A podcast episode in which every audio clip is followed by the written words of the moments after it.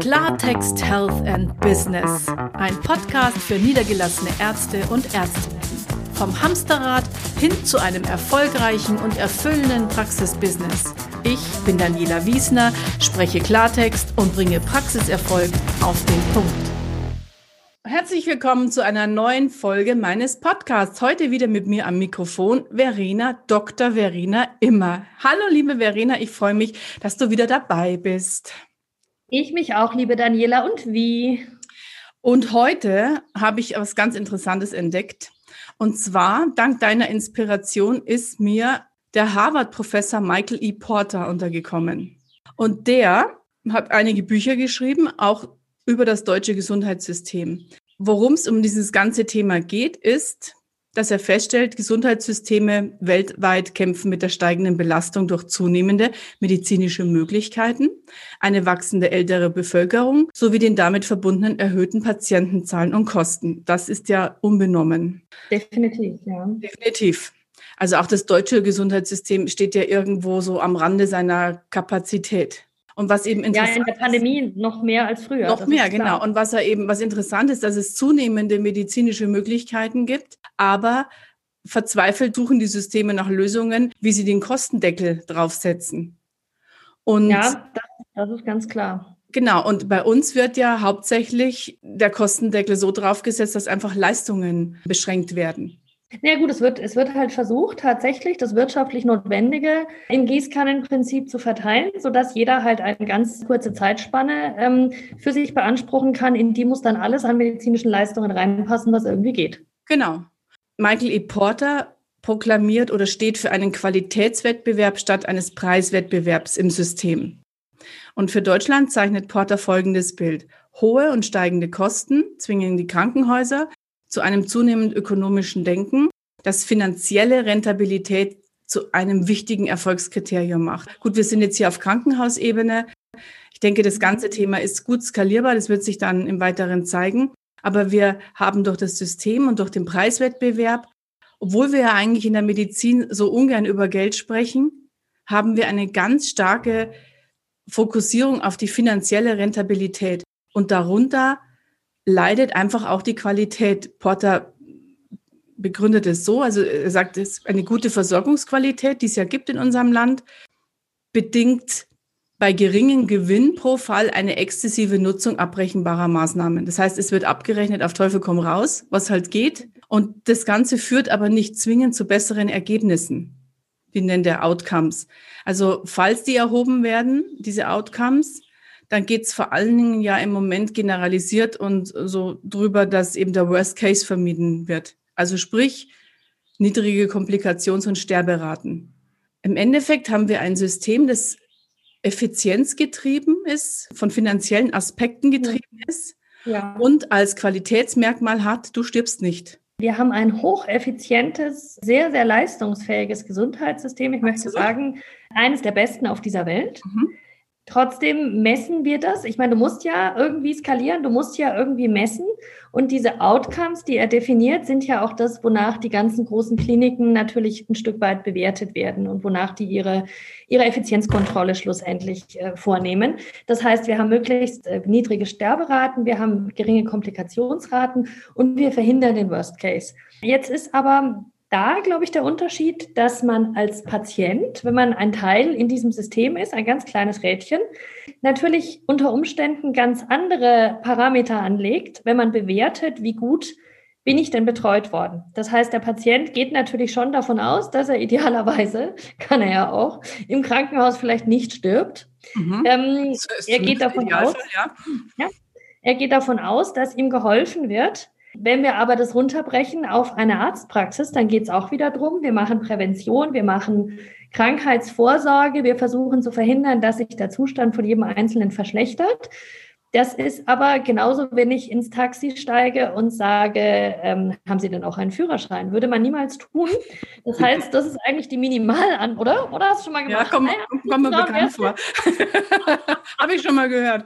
das heißt, ähm, das sind die Minimalanforderungen und mit denen geht ja der Patient nicht zum Arzt. Er sagt ja nicht, äh, ich gehe davon aus, dass du mich, dass ich nicht, äh, dass es mir nicht schlechter geht als vorher, sondern der hat ja unter Umständen noch ganz andere Parameter, die für ihn wichtig Aber sind. Aber das ist ja genau der Punkt. Du sagst es ja hier, die Minimalanforderungen. Also ihr Ärzte werdet eigentlich von einem effizienzgetriebenen, finanzieller Rentabilität getriebenen System gezwungen, euch auf Minimalanforderungen zu konzentrieren. Das heißt, Patient überlebt oder Patient hat, hat keinen Schmerz. Also Symptombekämpfung ist letztendlich auch eine Form der Minimalanforderung.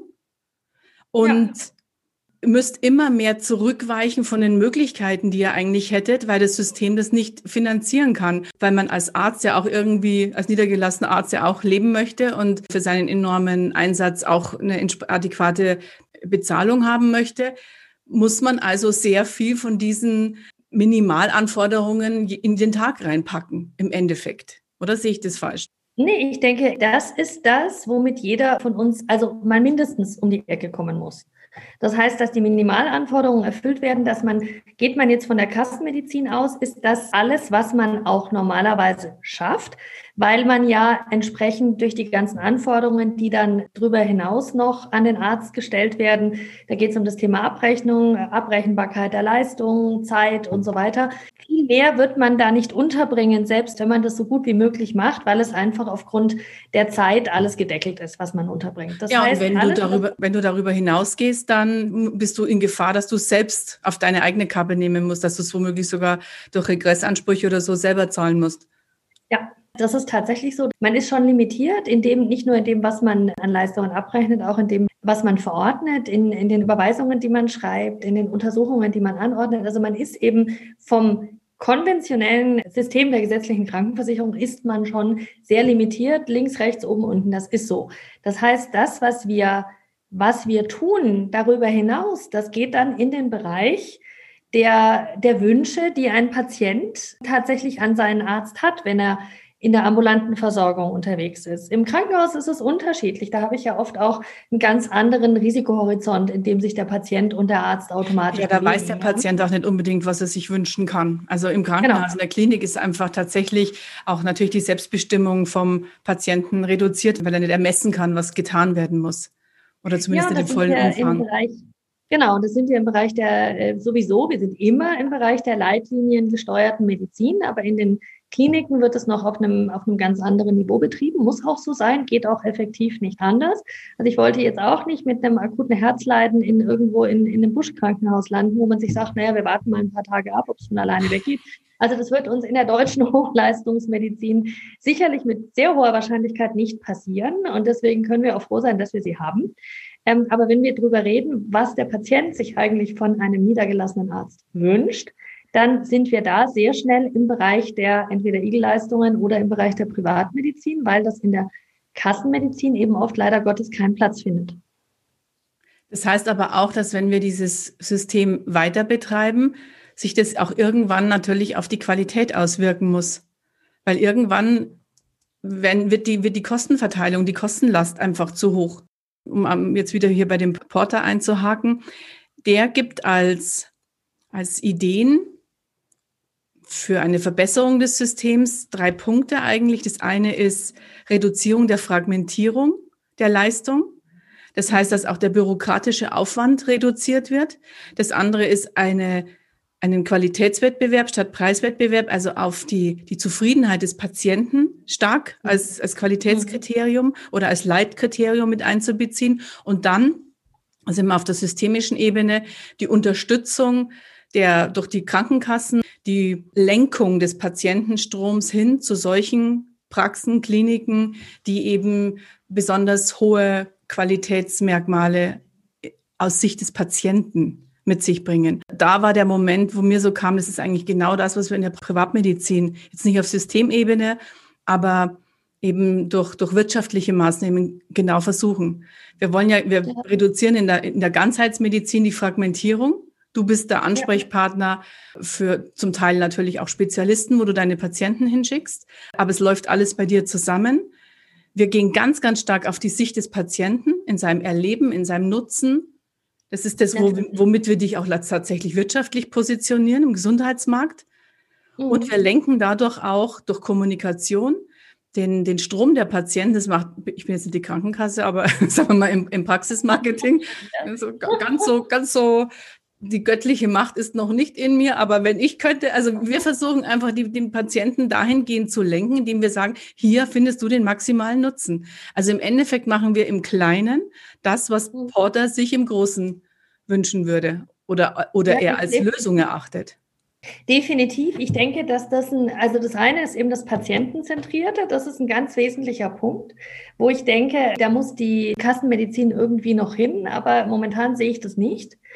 Im Gegenteil, ich sehe eher, dass die meisten Menschen sich neben dem, was die, die klassische Kassenmedizin anbietet, einfach noch zusätzlich jemand suchen, der sagt, ich gehe drüber hinaus. Du hast jetzt deine ganzen Blutdruck und Herz und Nieren und ich weiß nicht was, Medikamente und jetzt schauen wir mal, was drüber hinaus dir helfen kann, dass es dir besser geht, was das ergänzt, was das sinnvoll erweitert, solche Sachen. Und drüber hinaus, denke ich, ist so diese Reduktion der Komplexität und der der Dokumentation, der Administration ist, glaube ich, ein ganz wichtiger Punkt, wo dann eben auch dieses digitale Thema wieder genau. Äh, zum, genau. zum Greifen kommt. Wenn man da natürlich also, mit, mit digitalen Medien mehr, also beziehungsweise mit der Digitalisierung der ganzen Medizin voranschreiten könnte, dann könnte man diesen Aufwand auch reduzieren.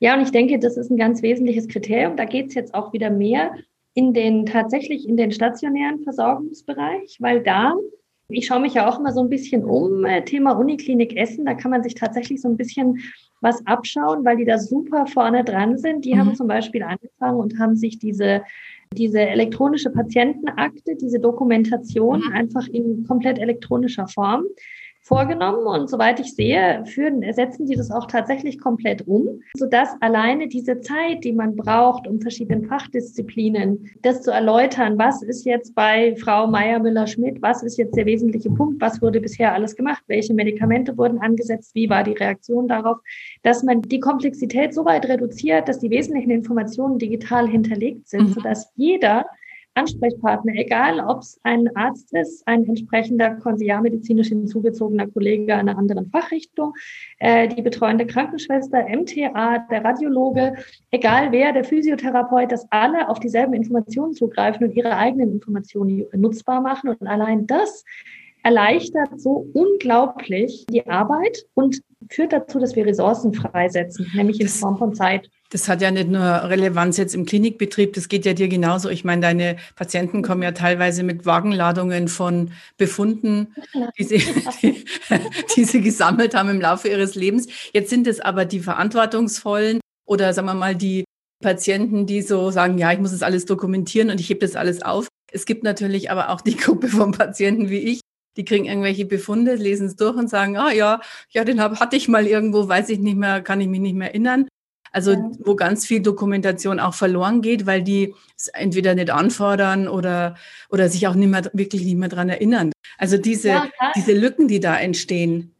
Ja, und die Lücken sind halt zum Teil schon kritisch. Das muss man, das muss man halt sagen, weil man dann, wenn man einen Patienten vor sich hat mit irgendwelchen äh, Beschwerden, die sich schon über längeren Zeitraum ziehen und dann bekommt man, so wie ich, äh, hat man dann so den, mal, irgendwann kommt LKW und lädt die Europalette ab. Und da hat man so einen Stapel Unterlagen, wo man sich dann irgendwie durchgräbt. Und das sind Sachen, ich habe ja zum Teil wirklich 30, 40 Seiten. Das kann ich natürlich nicht parallel in einem Termin, wo ich den Patienten vor mir sitzen habe. Auch wenn das einstündige Termine sind oft, kann ich nicht parallel lesen. Das heißt, für gewöhnlich gehe ich das dann entweder, wenn ich es vorher kriege, natürlich vorher durch oder eben danach. Und wie oft finde ich dann was, wo ich mir sage, Mensch, da war ja ein radiologischer Befund, mhm. der passt an sich zu dem Beschwerdebild. Das sollte man mal nachkontrollieren. Hat sich da was geändert? Was kam da raus? Was ist eigentlich die Diagnose, die dazu gehört? Das ist so ein Informationsvakuum, was wir da zum Teil haben. Und wenn wir das füllen, ist es ja so, dass wir wieder Zeit gewinnen. Und die Zeit können wir für den Patienten verwenden. Und das ist genau das, was der sich wünscht. Genau, dann haben wir nämlich wieder die, die, also die Qualitätsorientierung aus Sicht des Patienten. Ja. Vor allen Dingen, jetzt kannst du dir ja Zeit nehmen in der Privatmedizin für so eine Erstanamnese. Also du hast ja viel mehr Zeitraum, als jetzt ein Kassenarzt sich das nehmen kann. Ja. Wie soll der 30, 40 Seiten pro Patient durchlesen, wenn er acht Minuten hat am Tag? Schwierig. Durchschnittlich. Also dann hat er, ja. weiß er wenigstens, was er in seiner Freizeit macht. Und ich meine, da muss man sagen, da fallen ja noch ganz andere Sachen an. Da fallen ja Berge von Unterlagen von irgendwelchen charmanten Versicherern, Leistungsträgern jeglicher Art, Rentenversicherungsträgern und Co. Da, fällt, da fallen ja Berge von Zeug an. Das muss ja auch alles termingerecht irgendwie fertiggestellt werden. Das heißt, die Zeit hat einfach niemand mehr. Jetzt ist natürlich diese elektronische Patientenkarte, wurde ja in der Politik auch immer wieder sehr kontrovers diskutiert. Mhm. Ich bin gar nicht auf dem aktuellen Stand, wie weit es jetzt damit ist. Es hat natürlich alles nicht nur Vor-, sondern auch Nachteile. Das heißt, wie ist die Transparenz gegenüber den Versicherern? Wo kann der dann überall reinschauen? Wo gibt es da rechtliche Datenschutz, Datenschutz und so weiter? Ja. Die sind natürlich, die Bedenken sind natürlich schon ein Stück weit dann auch wieder gerechtfertigt. Aber ich denke, ja, nur im Moment sind die Daten so gut geschützt, dass sie gar keiner weiß. Also nicht einmal mehr der leider, Patient. Leider, genau. Dass keiner darauf zugreifen kann, sodass ich denke, wir, wir sind zwar sehr, sehr sensibel. Ich glaube, wir sind in Deutschland sensationell sensibel, sensibler als jedes andere Land auf der Welt. Ein Stück weit ist es ja gerechtfertigt, aber es sollte natürlich nicht dazu führen, dass man sich komplett einschränkt in allem. Und ich denke, es würde im Interesse eines Qualitätsanspruches schon unterstützen, wenn man da eine bessere Datenerfassung und Kommunikation hätte. Absolut. Was mich auch fasziniert ist, Du kannst ja, du hast ja immer zwei Ansätze von so einem System, von so einer Systemänderung. Du kannst darauf warten, dass das System von oben verändert wird. Also sprich, wir warten darauf, dass der Politik was Geniales einfällt, dass sich eben die, die führenden Strukturen des Systems zu Geistesblitzen durchringen können oder das System wird von innen heraus verändert. Das ist eigentlich so der Gedanke, den, den ich gerne stärker in die Welt tragen möchte, dass die Ärzte, wenn sie diese Systemveränderung, wie jetzt Porter, die ich meine, der hat das Buch 2012 oder die Bücher 2012 geschrieben, das ist jetzt auch schon eine Zeit lang her, warum sich sowas nicht so, so ein bisschen so durchsetzt und so von innen heraus. Oder vielleicht ist es ja auch schon so. Vielleicht ist es ja das, was ihr, ihr mit, mit, mit Privatmedizin und mit Igelleistungen und mit, mit diesen Themen, vielleicht ist es ja schon genau dieses, diese, dieser Wandel im System, dass man eben sagt, ich biete dem Patienten die Patientenorientierung, die, die größere, erweiterte Sinn und Nutzenhaftigkeit. Ich biete es ihm an und er muss halt wählen, ob er es, ob er es möchte, ob er es, ob er darauf zugreifen. Und es funktioniert ja auch. Sie wählen ja auch. Sie wählen ja auch Menschen wie dich, Praxen wie dich. Es findet ja statt. Ich denke, wenn wir das vor 20 Jahren gemacht hätten, also es gab vor 20 Jahren auch schon Privatmedizin, klar, aber ich denke, da ist schon ein Wandel, der sichtbar ist. Denn die Leute wählen mehr selbstständig und man sieht es ja an Ländern wie zum Beispiel Österreich, dass es an und für sich eine Kasse, genauso wie bei uns, eine Kassenmedizin gibt, die nicht schlecht ist als, als Basisversorgung, wo es aber trotzdem im Verhältnis zu Deutschland überdurchschnittlich viele Privatordinationen mhm. heißt, das dort gibt. Mhm. Einfach weil jeder in der, in der normalen Versicherung basisversichert ist und man sich eben das, was man an Zusatzleistungen eben möchte, sozusagen zusätzlich einkauft im, im Bereich von solchen Privatordinationen. Und ich glaube, das ist schon der Weg, auf dem wir uns inzwischen befinden. Früher, vor 20 Jahren, hätte man gesagt, wie, das sehe ich nicht ein, das ist nicht mit meiner privaten Krank mit meiner gesetzlichen Versicherung abgegolten, ich zahle genügend Geld. Ich habe 50 Prozent Selbstzahler. Die meisten von denen kommen ja auch nicht nur ein oder zweimal, sondern die kommen dann über einen längeren Zeitraum eben immer wieder. Und die sagen halt, es hilft ihnen und sie machen das auch weiter. Und das ist ja eine Entscheidung. Das sind ja nicht alles irgendwelche Großverdiener, sondern das ist eine ganz breite Palette von einer ganz einfachen Frau bis hin zu klar Leuten, die ein anderes Einkommen zur Verfügung stehen haben, so dass ich denke, der Mehrwert ist für die Leute schon mittlerweile ersichtlich. Das liegt auch an der starken Zunahme der chronischen Erkrankungen, dass einfach immer mehr Menschen chronisch erkrankt sind oder vielleicht muss man auch so sagen, immer mehr Menschen geben sich damit nicht mehr zufrieden, dass sie chronisch erkrankt sind und sagen, naja, das ist halt jetzt so, das liegt halt jetzt am Alter. Wir werden ja immer in Anführungszeichen immer jünger. Also unser Anspruch ist, dass wir immer leistungskräftiger werden, dass die ja. Jahre sich nicht mehr optisch so niederschlagen. Also wir haben ein hohen Gesundheitsbewusstsein, ein hohes Altersbewusstsein, Age Performance und so. Das ist, sind, sind große Schlagworte. Und man findet sich nicht mehr damit ab, dass jemand sagt, das ist eine chronische Erkrankung. Da müssen Sie jetzt, äh, es geht Ihnen jetzt leider nicht mehr so gut, aber Sie sind ja jetzt auch schon 50, da ist das ganz normal. Das, die Leute ja. sind nicht mehr zufrieden mit solchen Aussagen und müssen sich von einer Akutmedizin dann naturgegeben abwenden und suchen nach Lösungen. Aktiv sind sogar mittlerweile bereit, da ja auch von weit her zu kommen. Also du hast ja, glaube ich, auch Patienten aus dem aus Norddeutschland und nimmt ja Mordskreise ein, weil die Leute einfach Lösungen brauchen, wollen, suchen ja. und jemanden, der sie versteht und auf sie eingeht. Das ist eine Mischung. Das ist, glaube ich, auch sehr viel durch einfach durch die digitalen Informationsmöglichkeiten, ja. die mittlerweile viele Patienten nutzen. Das heißt, die sind nicht, äh, auch nicht so hilflos, dass sie sagen, ach, mir geht es so schlecht und ich weiß es nicht, sondern die kommen oft gezielt und sagen, könnte ich nicht das und das haben. Also mhm. ich glaube ja, dass es in die und die Richtung, Richtung geht. Könnten wir nicht den und den Test machen? Können Sie mein Blut darauf untersuchen? Mhm. Oder die Leute bringen tatsächlich eigene Befunde mit. Es gibt ja mittlerweile dank äh, diverser Unternehmen, ich werde sie nicht extra erwähnen, aber ähm, es gibt die Möglichkeit, dass man Stuhlproben selbst einschickt, dass man Speichelproben selbst einschickt. Da kann man jetzt drüber streiten, welche Qualität das immer jeweils hat, aber das machen, fällt mir derzeit auf, ist wirklich ein Trend. Das machen viele Patienten die bekommen dann die Ergebnisse zurück und haben, haben schon eine Erwartung, dass irgendwas da nicht passt, kriegen die Ergebnisse und sind dann, selbst wenn die gut aufbereitet sind, was es schon auch gibt, sind trotzdem dann hilflos, was sie jetzt damit anfangen. Na klar. Sollen. Und das heißt, ich kriege die Ergebnisse, ich kriege den Patienten mitsamt den Ergebnissen geliefert mit der Zielausrichtung, jetzt mach was draus. Das ist zum Teil gar nicht so einfach, das auseinander zu sortieren. Aber der Patient wünscht sich eine tatsächlich bedürfnisorientierte Behandlung. Da geht es nicht nur darum, schaut es irgendwie kritisch aus, könntest du was Schlimmes haben, sondern es geht darum, mir geht's nicht gut, finden wir raus, warum und dann behandeln wir es ursächlich. Das ist eigentlich das, worauf es jedem ankommt. Also ich glaube, Patienten, die dem Tode ins Auge blicken, die jetzt also irgendwie eine, eine sehr schwere Diagnose haben, wo auch die auch wirklich lebensbedrohlich ist, die geben auch eher wieder Verantwortung ab.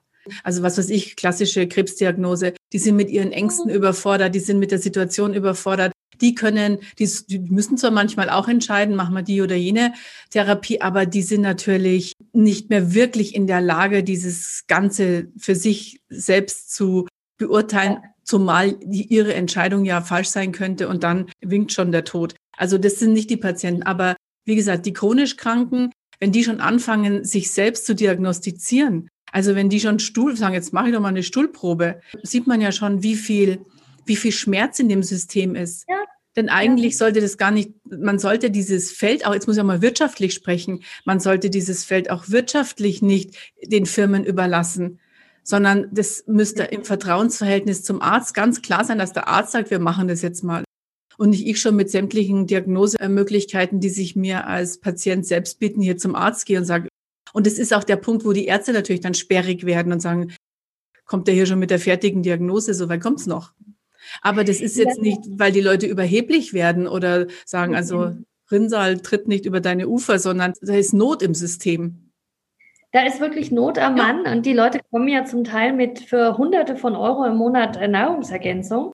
Diese, das haben sie sich irgendwo angelesen, das könnte hier helfen, das könnte da helfen. Das ist so der Klassiker, das sehe ich ganz oft. Die bauen da einen Stapel von äh, Pillen vor mir mhm. auf, von diversen Herstellern, gerne auch alle online bestellt.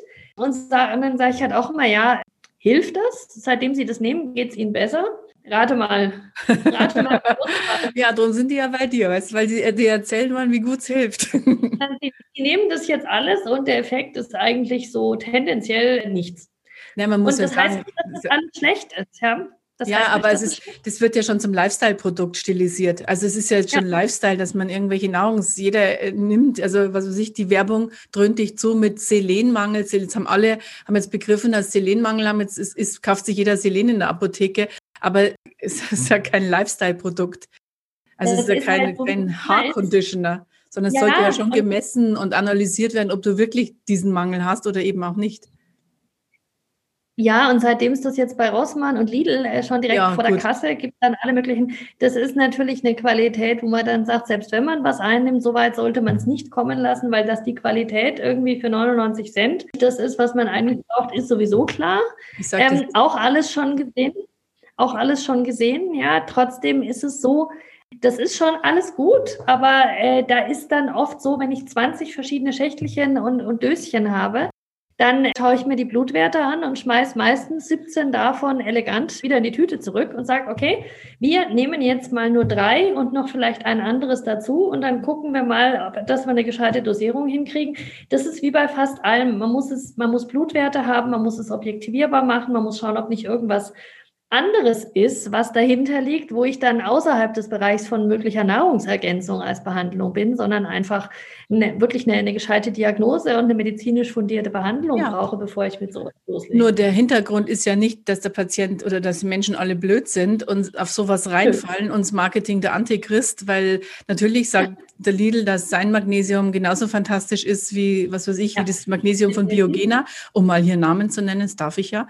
Ich schon sondern es Super, geht darum, genau. dass die Menschen Suchende sind. Sie sind, sie haben Probleme, sie sind suchend und sie informieren sich, sie informieren sich nach ihren Möglichkeiten. Die einen haben geistig mehr Möglichkeiten als die anderen und sie glauben und hoffen, dass es stimmt, was man ihnen erzählt. Es ist eigentlich aus einer, aus einer ganz ehrlichen Hoffnung heraus und sie finden halt in ihrem Hausarzt, der vielleicht, der, der halt die durchschnittlichen acht Minuten hat, keinen Ansprechpartner, weil der nicht mhm erklären kann, welches Magnesium und warum überhaupt Magnesium, weil der hat ein Symptom vor sich sitzen, der muss dieses Symptom in, der, in einer rasenden Kürze der Zeit erfassen und irgendwie behandeln. Der hat nach acht Minuten den nächsten Patienten mit einer völlig anderen Geschichte. Das ist eine fast schon übermenschliche Leistung, finde ich, die man da erbringen muss, sich, was weiß ich, auf 60 Patienten mit unterschiedlichen Geschichten, unterschiedlichen Arten tagtäglich einzustellen und dann immer zack, sofort zu wissen, was ist das Wichtige, was muss gemacht werden, das ist ja, ist ja übermenschlich. Ja, das, das Drum fangen die Patienten, weil sie eben, weil sie eben nicht wissen, wo sie hingehen sollen, so zu suchen an. Und irren natürlich ja. auch. Weil ja, ja. Weil, weil, woher sollen sie es denn wissen? Aber das wäre ja wieder genau Patientenzentrierung, dieses Bedürfnis zu sehen, diese Not ja. zu sehen, darauf einzugehen. Und das würde ja im, im langfristigen Effekt wenn du jetzt auf jeden Patienten so eingehen könntest, dann werden Patienten im langfristigen Effekt einfach gesünder. Das heißt, sie sind nicht nur zufriedener, ihr, ihr funktioneller Status ist besser, die, die Therapie hat mehr Nachhaltigkeit, weil du einfach ursächlich behandeln kannst. Die Patienten werden gesünder und die Kosten reduzieren sich fürs Gesundheitssystem. Definitiv. Deswegen ist diese, diese bedürfnisorientierte Medizin tatsächlich, also am Bedürfnis des Patienten, was vollkommen Schlaues und was Natürliches, weil, wie du gesagt hast, die Leute sind eben gerade nicht doof. Die Leute sind super informiert und dieses, ich kaufe mir jetzt Nahrungsergänzungsmittel und mache online irgendwelche Stuhltests und all diese Dinge, es entspricht tatsächlich einer, einer Not und oft einer, einer Hilflosigkeit und ja. einem Alleingelassensein, dass man dann sagt, Mai, ist ja logisch, dass sie müde sind, sie haben irgendwie drei kleine Kinder und einen Job, natürlich sind sie müde. Aber wenn die Patientin halt den Eindruck hat, diese Müdigkeit passt nicht zu mir und das hatte ich früher nicht und das ist jetzt was, was mich beeinträchtigt, dann ist natürlich wichtig, dass man sagt, äh, man guckt jetzt nicht nur, ob die vielleicht eine Nahrungsergänzung braucht, sondern man schaut sich die Schilddrüsenwerte an, die Hormonwerte an, so ein paar andere Sachen noch mit an, wo man sagt, da könnte man was finden, so dass man halt auch rechtzeitig gegensteuern kann. Und man sieht, da gibt es irgendwie eine zugrunde liegende Erkrankung, dass man die rechtzeitig behandeln kann, möglichst ursächlich und dass man da vorbaut, dass es ihr noch schlechter geht, wird ihre Leistungsfähigkeit auf lange Sicht erhalten, ist im Interesse von allen. Ja, und jetzt stelle ich mir vor, in einer hochgetakteten, effizienzgetriebenen Arztpraxis, wo es wirklich rund geht den ganzen Tag und wo du schwerkranke Patienten hast mit schweren Leiden, wo du gut reagieren musst, wo du wo du eine sehr, sehr exakt vorgehen musst. Und da sitzt dann einer und sagt, wissen Sie, ich bin zurzeit immer so müde. Und ich weiß gar nicht, ich, ich habe schon viel zu tun, aber ich bin einfach so müde. Ja, und dann sollst du als Arzt sagen, oh Gottes Willen, Sie sind müde ich, du schaffst es nicht mehr, du kannst ja gar nicht mehr so umschalten. Du sagst ja ganz ehrlich, müde da draußen sitzt eine, die steht kurz vorm Herzinfarkt. Können Sie bitte gehen, gehen, geh mir aus den Augen. Und du kannst ja auch keine Aufputschtabletten verschreiben oder so ein bisschen Koks, du sagst, so, damit müsste es gehen. Sondern, also, was, das passt einfach, passt in dieses System nicht rein. Das, ich kann es auch als Mensch total verstehen, dass man sich nicht hinsetzt und sagt, oh je, wann sind Sie denn müde? Und, und wie ist es denn? Wann ist es denn am schlimmsten? Du brauchst einen anderen Ansatz. Und du musst ja, sagen, der Patientennutzen ist auch, wie die sich jetzt hier fühlt, wie sie, wie sie hier ankommt, muss hier zuhören, weil irgendwo versteckt sich schon was. Irgendwo ist da auch was Ernsthaftes dahinter. Na klar, das, das ist oft, da sind wir halt sehr schnell, auch wenn das schon wieder ein abgedroschener, abgedroschener Begriff ist. Das geht sehr schnell in Richtung Lifestyle-Änderung. Das mhm. ist aber leider Gottes, ähm, ist das eben nicht so, dass es banal ist, dass man sagt, ja, mein Mädel, geh halt früher ins Bett, sondern ähm, da gibt's halt auch für jeden ein bisschen ein anderes System. Jeder hat ein anderes Muster, wie er sich selbst vielleicht fordert, vielleicht überfordert, vielleicht unterfordert, je nachdem. Das finde ich in fünf bis acht Minuten Patientenzeit, finde ich das nicht raus. Das ist ja auch der Grund, wieso ich nicht in der Kassenmedizin bin, weil es für den Arzt unter Umständen eben auch unbefriedigend sein kann. Und deswegen finde, also ich persönlich finde es schöner, näher an den Leuten dran zu sein und eben genau dieses kleine Rädchen zu finden, das ich bei, bei dem einen oder anderen eben drehen muss, um dahinter zu kommen und um dann eben anders behandeln zu können. Vor allen Dingen, wie wenig lächerlich Lifestyle-Probleme sind, weiß man ja, wenn man es mal andersrum betrachtet und sich ansieht, wie viel schwere Erkrankungen und vor allen Dingen chronische Erkrankungen Lifestyle-Probleme hervorrufen. Also was ja, weiß ich, unser Dauerstress, unsere dauerhafte Fehlernährung, zu wenig Bewegung, ist alles nur Lifestyle. Bei Ernährung könnte ja. man sagen, ist halt weniger, dann bist du nicht so fett, beweg dich halt mehr. Also das sind alles super easy Probleme, möchte man eigentlich meinen. Aber sie, sie bewirken ein gigantisches Problem auch im Gesundheitssystem, auch einen riesigen Kostenfaktor. Diabetes, ja. Herz-Kreislauf-Erkrankungen und, und, und. Also das muss ich jetzt hier nicht aufführen an dieser Stelle. Aber Lifestyle ist in keinster Weise ein geringes Problem. Es ist vielleicht sogar unser größtes Problem, das wir haben. Ja, und es fängt interessanterweise, all diese Erkrankungen, die du jetzt aufgezählt hast, fangen interessanterweise ähnlich an. Und was ich auch total spannend finde, ist, was ich im Vorfeld fast bei jedem sehe, sind Schlafstörungen.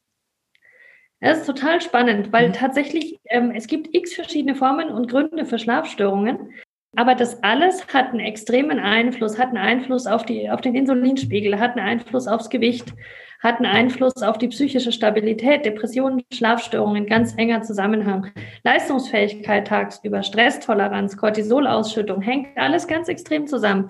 Das heißt, wenn ich mich mit dem, ich sag mal, die Leute kommen und sie haben eine ganz lange Liste an Themen, oder an Problemen, an Beschwerden. Und ich fange, wenn ich irgendwie kann, immer mit dem Thema Schlaf an weil da kann ich am ehesten ursächlich arbeiten und rausfinden, wo ist denn so dieser kritische Punkt bei dieser Person, bei diesem Menschen. Und das ist eben was, das findet in der klassischen äh, gesetzlichen Medizin einfach nicht wirklich Platz. Na, jetzt muss man ja sagen, der Schlaf war ja, glaube ich, noch vor, vor 10, 20 Jahren, dachte man ja auch in der Medizin, da passiert gar nichts im Körper, da schläft der genau. Mensch. Da ist einfach nichts. Da ist halt dunkel und da ist nichts. genau. ich meine, da ist es jetzt auch, der Stand des Irrtums hat sich ja da auch deutlich fortgeschritten. Und jetzt ist man hier plötzlich mit Melatonin und solchen Dingen am Start. Also selbst die, ich nenne es jetzt mal populär, ich versorge mich selbst Medizin. Ja. Äh, die Werbung hat jetzt auch schon entdeckt, dass Melatonin ganz schick ist. Jetzt gibt's hier das Melatonin-Schlafspray. Äh, also ich kann ja auch wann kann ich denn beurteilen, ob ich schlecht schlafe? Also ich habe vielleicht, sag ich gehe um drei ins Bett und äh, schlafe so bis um sieben, aber das ist super, das reicht mir. Ist das eine Schlafstörung? Das kann ich ja gar nicht beurteilen, wenn ich denke, als Mensch, als Person, das ist für mich total normal. Oder ich schlafe vielleicht eine gewisse Länge, aber die Qualität ist schlecht. Also dieses, diese ganze Thematik ist ja noch ganz neu. Und warum ja. sollst du fragen, wenn einer, was sich irgendwelche Schmerzen oder irgendwelche Darmprobleme hat, keine Ahnung, was er hat, aber sie sagen, ja, und wie ist die Schlafqualität? Also das ist in diesen acht Minuten, das sind alles Sachen, die sind nicht drin und belasten aber letztendlich, weil sie nicht gefragt werden, weil sie nicht gestellt werden, weil die Anamnese nicht so ausführlich sein kann. Am Ende unser Gesundheitssystem treibt die Kosten hoch, schiebt vorne wieder die Effizienz und die Kostenreduzierung an und es ist der totale Teufelskreislauf. Ja, und man sieht, genau wie wir vorhin gesagt haben, bei der Nahrungsergänzung, bei der Bereitschaft dafür, Geld in die Hand zu nehmen, ja. daran sieht man, wie du gesagt hast, wo sitzt der Schmerz. Und beim Thema, beim Thema Schlafstörung ist es total spannend man trägt sich ja jetzt. Ne? Also von wegen, äh, man hat irgendwie nette Uhren am Handgelenk, die alles aufzeichnen, die zeichnen den Puls auf und die können ja auch die Schlafqualität tracken. Ja, da gibt's ja Fitbit mhm. und wie sie alle heißen. Es gibt genügend Fitnessarmbänder und dann heißt das, tracken Sie sich selbst und Blutzucker und ich weiß nicht, was man alles untersuchen kann. Das Interessante ist, dass es eine eigene Industrie ist und es sind eben nicht alles Sportler, wo ich dann sage, okay, dass die ihre Leistungsfähigkeit äh, tracken wollen, ist ja nachvollziehbar. Bin ich am Dienstag äh, besser gelaufen als am Montag und so weiter. Aber das sind ganz oft Schlaftracker. Und das Spannende ist, was die Industrie daraus macht. Daran sieht man ja, wie viel Geld die Leute bereit sind, in die Hand zu nehmen. Zum Beispiel, ja. ich will jetzt wieder ein Produkt nennen, was ich ausdrücklich nicht empfehle, aber ich finde es spannend, dass es das gibt. Es gibt inzwischen einen Ring, der um die 400 Euro kostet. Das ist sehr spannend, weil das Ding das einzige ist, was wirklich effektiv den Schlaf tracken kann. Effektiver als hier das Armband.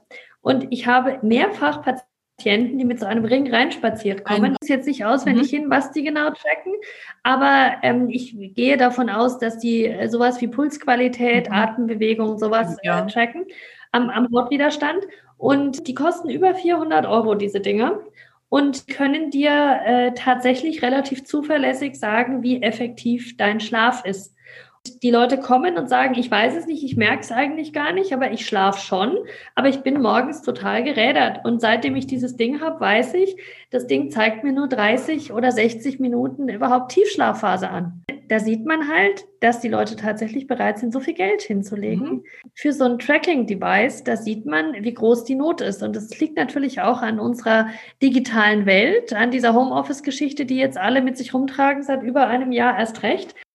Und da sieht man, das ist ein Thema, was auch nicht, das ist einfach nicht auf der Liste. Ja, da haben wir wieder dieses Thema Qualität ne, statt Quantität und wie messe ich die Qualität aus Sicht des Patienten eben in anderen Gesichtspunkten als pures Überleben. Und trotzdem muss man da ansetzen, weil da beginnt es ja. Mit der jahrelangen schlechten ja, Schlafqualität leidet dann auch irgendwann das ganze Körpersystem. Ja, und ich meine, da muss man ansetzen, aber man muss, man muss schon noch ein ganzes Eck weitergehen. Na klar. Also es ist, es ist halt, es ist für jeden was anderes. Also wenn es die Frau Meier nicht ist, dann ist es die, wo man sagt, bei der kann man tatsächlich jetzt wirklich was ändern, indem man sagt, man, äh, man ändert mal das Schlafumfeld, man ändert die Schlafzimmertemperatur, man ändert einfach das, äh, was sie abends macht, bevor sie ins Bett geht, nicht zu viel Blaulicht ja, und so weiter. Das, das kann ja das Thema. helfen, weil das den Ring kann ich mir kaufen. Ich kann, kann ich mir ja. anpassen lassen, wird, wird gefittet, habe ich gerade gesehen, habe ich schnell gegoogelt.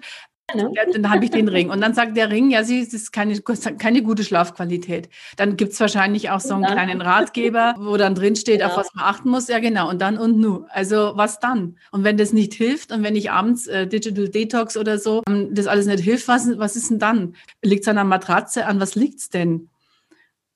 Ja. Gut, die Matratze werde ich jetzt bei dir, glaube ich, keine andere kriegen, aber es, es, ist auf jeden Fall, du bist, du bist mit all der Diagnose, das ist wie mit der, mit der Stuhlprobe. Also ich kriege die Stuhlprobe und dann äh, kriege ich das Ergebnis und dann sage ich, ja, hm, Kannst du mal sehen. Mein Mikrobiom stimmt nicht. Wahrscheinlich sind ja dann auch hilfreich die Herrschaften, die das für mich testen. Die haben dann wahrscheinlich auch gleich die entsprechenden äh, Nahrungsmittelergänzungen und dergleichen. Aber ja, die haben die wahrscheinlich auch gleich, was sie mir empfehlen, steht dann drin, ähm, mit drin. Aber man sieht, das ist ein Markt und das ist eigentlich das Spannende. Es ist ein Riesenmarkt, auch für euch ja. Ärzte. Und der sollte eigentlich nur für euch Ärzte sein, weil da gehört er hin. Und dieses Geld, das die Leute irgendwo hintragen, zu irgendwelchen, in Anführungszeichen, Spezialisten, ich finde, es sollten sie zu euch tragen.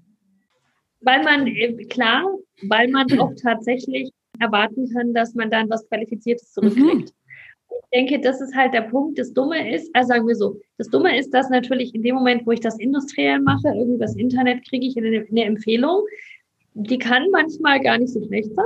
Ist im Einzelfall durchaus mal so, dass das, was empfohlen wurde, gar nicht so verkehrt ist. Meistens ist es aber nicht nachhaltig. Das heißt, ich habe erstmal einen Effekt, wo derjenige sagt, ach ja, das war nett und ich habe dann vielleicht abends ein bisschen Magnesium genommen und es hat mich entspannt und das war gar nicht verkehrt. Ist auch nicht verkehrt, ist tatsächlich selten verkehrt, aber der Gamechanger wird es jetzt nicht sein. Das heißt, es ändert an der Ursache von dem Ganzen natürlich wenig. Wenn du das in die ärztliche Hand nimmst, ist halt der Unterschied, dass du ja an dem, was du dann an therapeutischen Dingen unternimmst oder empfiehlst, für gewöhnlich nicht verdienen solltest. Ja, das ist uns Ärzten ja verboten. Das heißt, äh, wenn ich jetzt dann anfange und äh, habe meine Nahrungsergänzungsmittel im Schrank, die ich dir dann gebe, dann bewege ich mich tatsächlich in einem äh, rechtlich verbotenen Bereich. Das darf also ein Arzt für gewöhnlich nicht. Das heißt, schon das sollte mich davor bewahren, dass ich irgendwie äh, ausgetrickst und nur dahin manövriert wer, äh, werde, wo mich der jeweilige Arzt ganz gerne äh, aus pekuniären Gründen hätte. Das heißt, eine ursächliche Behandlung kriege ich halt auch nur beim Arzt. Und darum sollten wir das System von innen heraus revolutionieren. Das wäre sicherlich eine gute, das wäre sicherlich eine gute Idee. Ja, ich finde. Die Frage ist jetzt nur wie. Ja, mit mehr Patientenorientierung, mit mehr Aufklärung des Patienten, mit mehr Service für den Patienten, um den Patientenstrom zu dir hinzuleiten oder zum entsprechenden Arzt eben. Patienten verstehen, Patienten bei ihrer Bedürfnisstruktur packen, um sie dann in eine nachhaltigere Gesundheit zu führen und davon auch zu profitieren, weil man eben Wahlleistungen verkauft und weil man auch seine Medizin adäquat honoriert bekommt. Das wäre mein Ziel. Ja, Bist das, du ist, das ist hervorragend. Das ist, ist, das, ist das nicht ein wundervolles Schlusswort? Das ist, ein wundervoll, das ist ein wundervolles Schlusswort, weil ich glaube, es ist oft so, dass wir so ein bisschen dem, dem äh, zeitlichen Trend als Ärzte ein bisschen hinterherlaufen, weil ähm, ich glaube, dass wir uns viel weniger darauf fokussieren, was die Patienten eigentlich suchen und was ihnen wichtig ist, als so gewisse Industriezweige, die da sehr, sehr schnell aufsteigen und die sehr schnell die Gunst der Stunde zu nutzen wissen. Und das, denke ich, sollten wir, sollten wir tatsächlich mehr im Fokus haben, dass man patientenfokussiert arbeitet. Ja, und die Gunst der Stunde nutzen. Liebe Verena, ja. Es war wieder wundervoll mit dir. Wir haben einen entspannten Bogen geschlagen von Michael E. Porter, der Revolutionierung des Gesundheitssystems über den Schlaf hin zu Nahrungsergänzungsmitteln. ja, das muss man auch erstmal können. Wundervoll, ja, danke, dass du, danke, dass du da warst. Und ich freue mich auf unseren nächsten Podcast. Ich mich auch. Ich danke dir, liebe Daniela. Bis dann. Tschüss. Und das war's auch schon wieder. Wenn euch dieser Podcast gefallen hat, vergesst nicht, ihn zu abonnieren. Ich bin Daniela Wiesner und freue mich auf euch.